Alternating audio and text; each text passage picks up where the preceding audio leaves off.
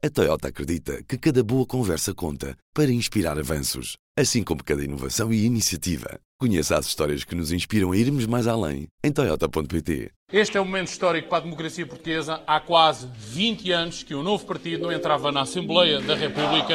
Isto foi a 4 de outubro. 2015. O PAN elege um deputado pelo Círculo de Lisboa contra todas as previsões. Os média não lhes tinham dado atenção, os comentadores também não.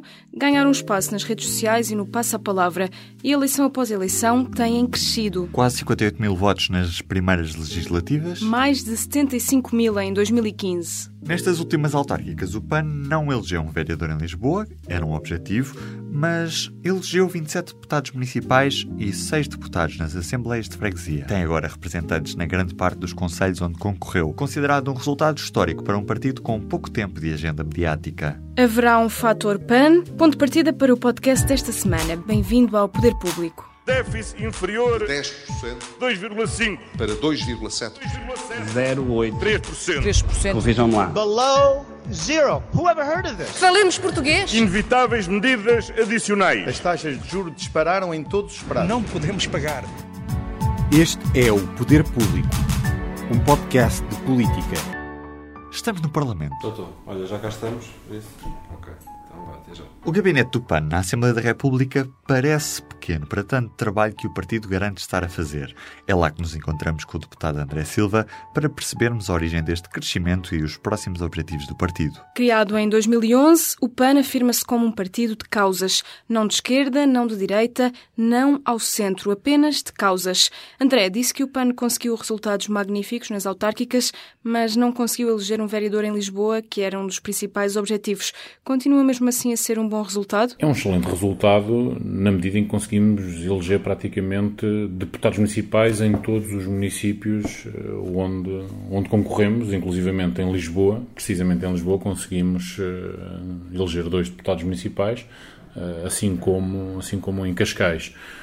Subimos as nossas, as nossas votações, quer em termos de crescimento, quer em termos de, de, de variação, em todos os conselhos onde nós, em todos os municípios onde nós concorremos, há aqui uma evolução uh, significativa do número, do, do, número de votos. E, portanto, dizer-vos que, uh, por exemplo, há dois anos, para as eleições legislativas em todo o território nacional, nós obtivemos 75 mil votos e nos apenas 32 conselhos onde nós concorremos tivemos praticamente esse mesmo número de votos. Portanto, ou seja, Dito isto de uma outra forma, tivemos praticamente o mesmo número de votos em 10% dos conselhos onde concorremos face há dois anos.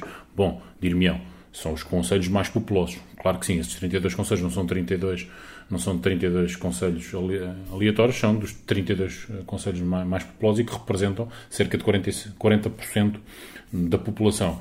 Mas ainda assim, em todo caso, é um resultado, é um resultado significativo. Precisamente olhando para esse crescimento, qual é que será a razão para que haja cada vez mais pessoas a votar no PAN? Este resultado espelha, de facto, que o PAN eh, acaba por ser, ou está a ser um, um fenómeno em termos de movimento social e movimento político que ganha cada vez mais credibilidade e aceitação social. Bom, acima de tudo, por falarmos de temas que mais ninguém fala, trazermos problemas uh, que, que, outros partidos não trazem para a agenda política, para a agenda mediática, e por termos abordagens diferentes, às vezes, nem sempre são diferentes, mas por termos abordagens diferentes ou perspectivas diferentes sobre problemas uh, comuns.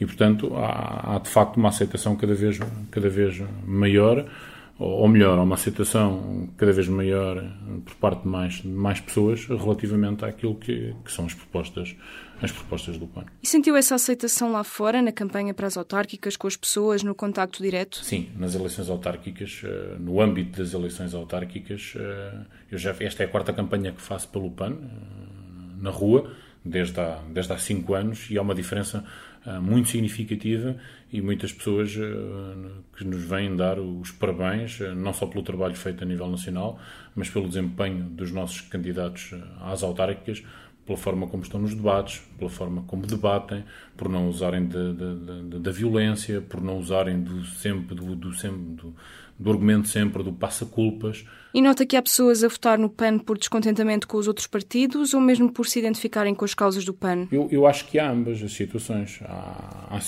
e, que ambas convergem para, no mesmo sentido. Ou seja, se por um lado o PAN acaba por ser cada vez mais conhecido porque, bom, tem vai tendo um espaço na Assembleia da República, mesmo que não, não, não tenha uma cota parte do palco mediático que os outros partidos têm, mas por via dessa visibilidade granjeia mais, mais, mais simpatia mais votos, mas também, sim, há uma parte significativa da população que já há muitos anos que não se revê nem nos conceitos, nem nos partidos da categorização obsoleta esquerda e direita e que vê o PAN também pela forma como, pela postura também como, como faz política, como uma alternativa. Isso pode ser entendido, sim, talvez como um, como um voto de, de, de protesto, na medida em que, bom, não havendo uh, alternativa, não havendo alternativa uh, naquilo que são os partidos tradicionais, fazem o seu voto útil, exercem o seu voto útil no PAN, porque, bom, uh, acima de tudo, temos, temos dado voz a muitas pessoas uh, que nos últimos anos uh, não, têm, não se têm sentido representadas, quer à esquerda, quer à direita, e, e, acima de tudo, as pessoas cada vez mais percebem que. e cada vez mais se desconstrói o mito que o PAN não é apenas o partido dos animais, mas que apresenta, mas que apresenta medidas uh, em várias causas uh, sociais e que, acima de tudo, hoje em dia acaba por ser uh, a voz no Parlamento do movimento ambientalista em Portugal e isso também é reconhecido pelas pessoas. O facto de o PAN se afirmar como um partido de causas e não da esquerda ou da direita acaba por afirmar o PAN como um partido fora do sistema político tradicional? Fora do sistema, fora do sistema não diria, porque nós estamos dentro do sistema e, portanto, dentro do sistema parlamentar, dentro do sistema democrático, somos eleitos como, como são os outros. Agora, não tendo as mesmas oportunidades que os outros têm. As, as, oportunidades regimentais. Portanto, trabalhamos, estamos no Parlamento, mas temos regras diferentes. Não temos possibilidade de ir a todos os debates, praticamente não temos tempo para debater. Falamos em apneia, eu falo em apneia sempre, portanto, com um minuto, um minuto e meio. Extremamente complicado fazer um debate e expor uma ideia uh, com esse tempo. E depois, pela forma como nos apresentamos, pelas medidas diferentes que apresentamos e que, e que no fundo, vão, vão dar resposta ao anseio de, de, de muitas pessoas acabamos por eh, ser um pouco considerados como fora do sistema nessa perspectiva de que somos, somos diferentes. Costumamos dizer que não somos melhores nem somos piores, somos diferentes na medida em que trazemos temas diferentes e, e debatemos, e debatemos de, de, forma diferente. Agora, é um facto, e isso verifica-se também nas eleições eh, autárquicas, que uh, temos bastante dificuldade em, em entrar no, nos órgãos de comunicação social. E, portanto, perante todo este resultado, por exemplo, que tivemos nestes 32 municípios, não tivemos cobertura mediática, por exemplo, na noite, na noite das eleições. E, portanto, não houve nenhum órgão de comunicação uh, social que esteve presente na noite das eleições para, no fundo, só e apenas informar e cobrir esta noite eleitoral do PAN. E, verifica-se muitas vezes uma, uma, uma, uma desadequada divisão do palco mediático uh, relativamente a outros partidos. E falo, por exemplo, sei lá, quando há debates quinzenais, ou por exemplo ontem na, na moção de censura, em que uh, todos os partidos com assento parlamentar, uh, com exceção do PAN, aparecem nos principais, nos, nos principais canais noticiosos, como telejornais, como rádios, e, e, e, o, PAN, e o PAN não aparece. Por que acha que isso acontece? Francamente, não percebo, não percebo porque é que há, porque é que existe uma tão baixa cobertura por parte dos órgãos de proteção social relativamente ao trabalho do PAN, quando há interesse de facto. E o interesse vê-se nas redes sociais, em que somos o partido tem mais, eh, que tem mais interações, que não só tem mais ditos amigos, eh, como ditos likes, como, como interações, mas também se vê, de facto, nos resultados nas legislativas, com muito menor cobertura mediática e menor atenção por parte dos órgãos de política social, que temos esta, esta, estas votações. Mas exatamente o porquê, os motivos, eh, de facto, desconheço. Agora, deveria haver, acima de tudo, um maior equilíbrio informativo por parte dos órgãos de proteção social, que, que sentimos que, que, que, não tem ocorrido. Já existem objetivos para daqui a dois anos, nas próximas legislativas? Os objetivos do PAN, claramente, para daqui a dois anos, uh, um deles é claramente aumentar o seu grupo parlamentar e, portanto, não quero, não quero daqui a dois anos continuar a, a estar, a estar sozinho pelo menos na, na, sala do plenário, não estou sozinho, tenho, tenho claramente uma equipa fantástica, Somos poucos, somos poucos, mas somos uma equipa bastante unida e bastante motivada. Mas, claro, obviamente, nos momentos importantes, que é estar no plenário, estar nas comissões, fazer atividade parlamentar, o que conta, o que conta, desse ponto de vista, é o número de deputados e, com deputado, temos mesmo fortes constrangimentos regimentais e, e, e não conseguimos e, não conseguimos ir eh, a debate nem na quantidade nem com a qualidade que, que merecíamos. E, portanto, é preciso, de facto, é preciso, de facto, dar mais força ao PAN é preciso dar mais voz ao PAN e, e estamos, estamos convencidos de que uh, se, tivermos, se tivermos essas condições conseguimos uh, exercer muito mais influência junto dos outros partidos, junto do debate político e junto de quem está, junto de quem está no governo. Acho que é extremamente positivo o balanço que fazemos destes dois anos relativamente às conquistas que temos feito. Ah, nunca se, não só, não só ao nível das nossas propostas aprovadas, mas ao nível também daquilo que é o discurso e a narrativa parlamentar e governativa ao nível, por exemplo, do ambiente. Nunca se falou tanto de ambiente e tão aprofundadamente como nos últimos dois anos. E isso deve-se bastante à presença e influência do PAN.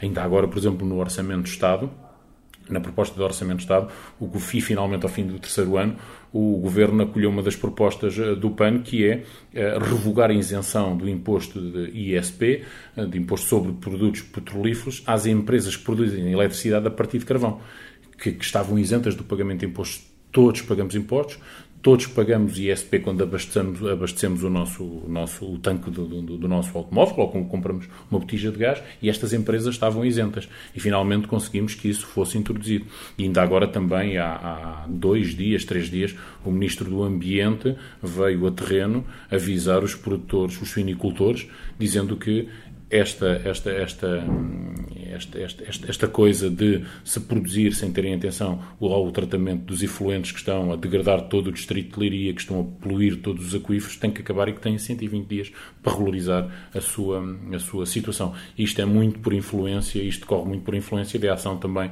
do PAN, que está aqui, está aqui para pressionar o governo e para expor as falhas e as omissões do governo, e temos, e temos feito isso pensamos que temos feito isso com algum, com algum sucesso, dentro da força e da voz que temos. Para terminar, André, quais é que são as principais bandeiras do PAN? Acima de tudo, nós temos um projeto de sociedade que visa relações harmoniosas entre todos os seres, entre todas, entre todas as formas de vida, em ecossistemas, em ecossistemas sustentáveis, eh, saudáveis. Temos, eh, temos dado voz a várias causas de âmbito social, a, minorias que não têm tido voz, que não têm sido, que não têm sido uh, ouvidas. Nós temos batalhado bastante os direitos da parentalidade, uh, quer na gravidez, por exemplo, dos direitos da mulher, quer na gravidez, no parto. Uh, fa falado de algumas pessoas que ainda não têm os seus direitos completamente adquiridos, como é a comunidade LGBT, como são, como são as mulheres, e portanto a questão da igualdade de género ainda é uma batalha que temos pela frente que ainda não está cumprida, aquela que toda, aquelas que toda a gente conhece, que é a proteção e o bem-estar animal, e, portanto, conferir mais proteção jurídica uh, aos animais, e depois, e depois uma perspectiva de ecologia profunda que trazemos, que trazemos para, para o Parlamento, uh, uh, a defesa da natureza e do ambiente porque sim, só porque existem, porque têm valor intrínseco e porque, acima de tudo, acima de tudo, defender a nossa casa comum, defender o ambiente, é, em última análise, defender a nossa continuidade no planeta enquanto espécie. Porque até nisto estamos a ser pouco inteligentes. Isto é, se nós continuarmos a tratar a nossa casa, neste caso o planeta, da forma como estamos a tratar nós, seres humanos, aquilo que estamos a fazer é criar condições para não habitarmos nesta casa, neste planeta, daqui a uns anos.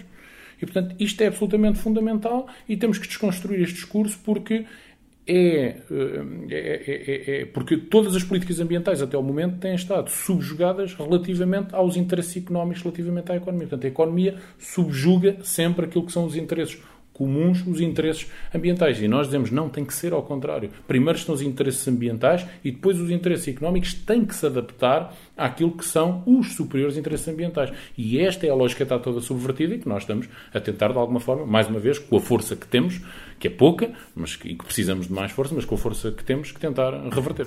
Antes das despedidas, um pedido. Não se esqueça de classificar este podcast no iTunes e de o subscrever. Estamos sempre à espera dos seus comentários e das suas sugestões. Inês Ameixa, Ruben Martins. no Poder Público. Pode subscrever os podcasts do Público no iTunes, SoundCloud e aplicações móveis. O público fica no ouvido. A Toyota acredita que cada boa conversa conta para inspirar avanços, assim como cada inovação e iniciativa. Conheça as histórias que nos inspiram a irmos mais além em Toyota.pt.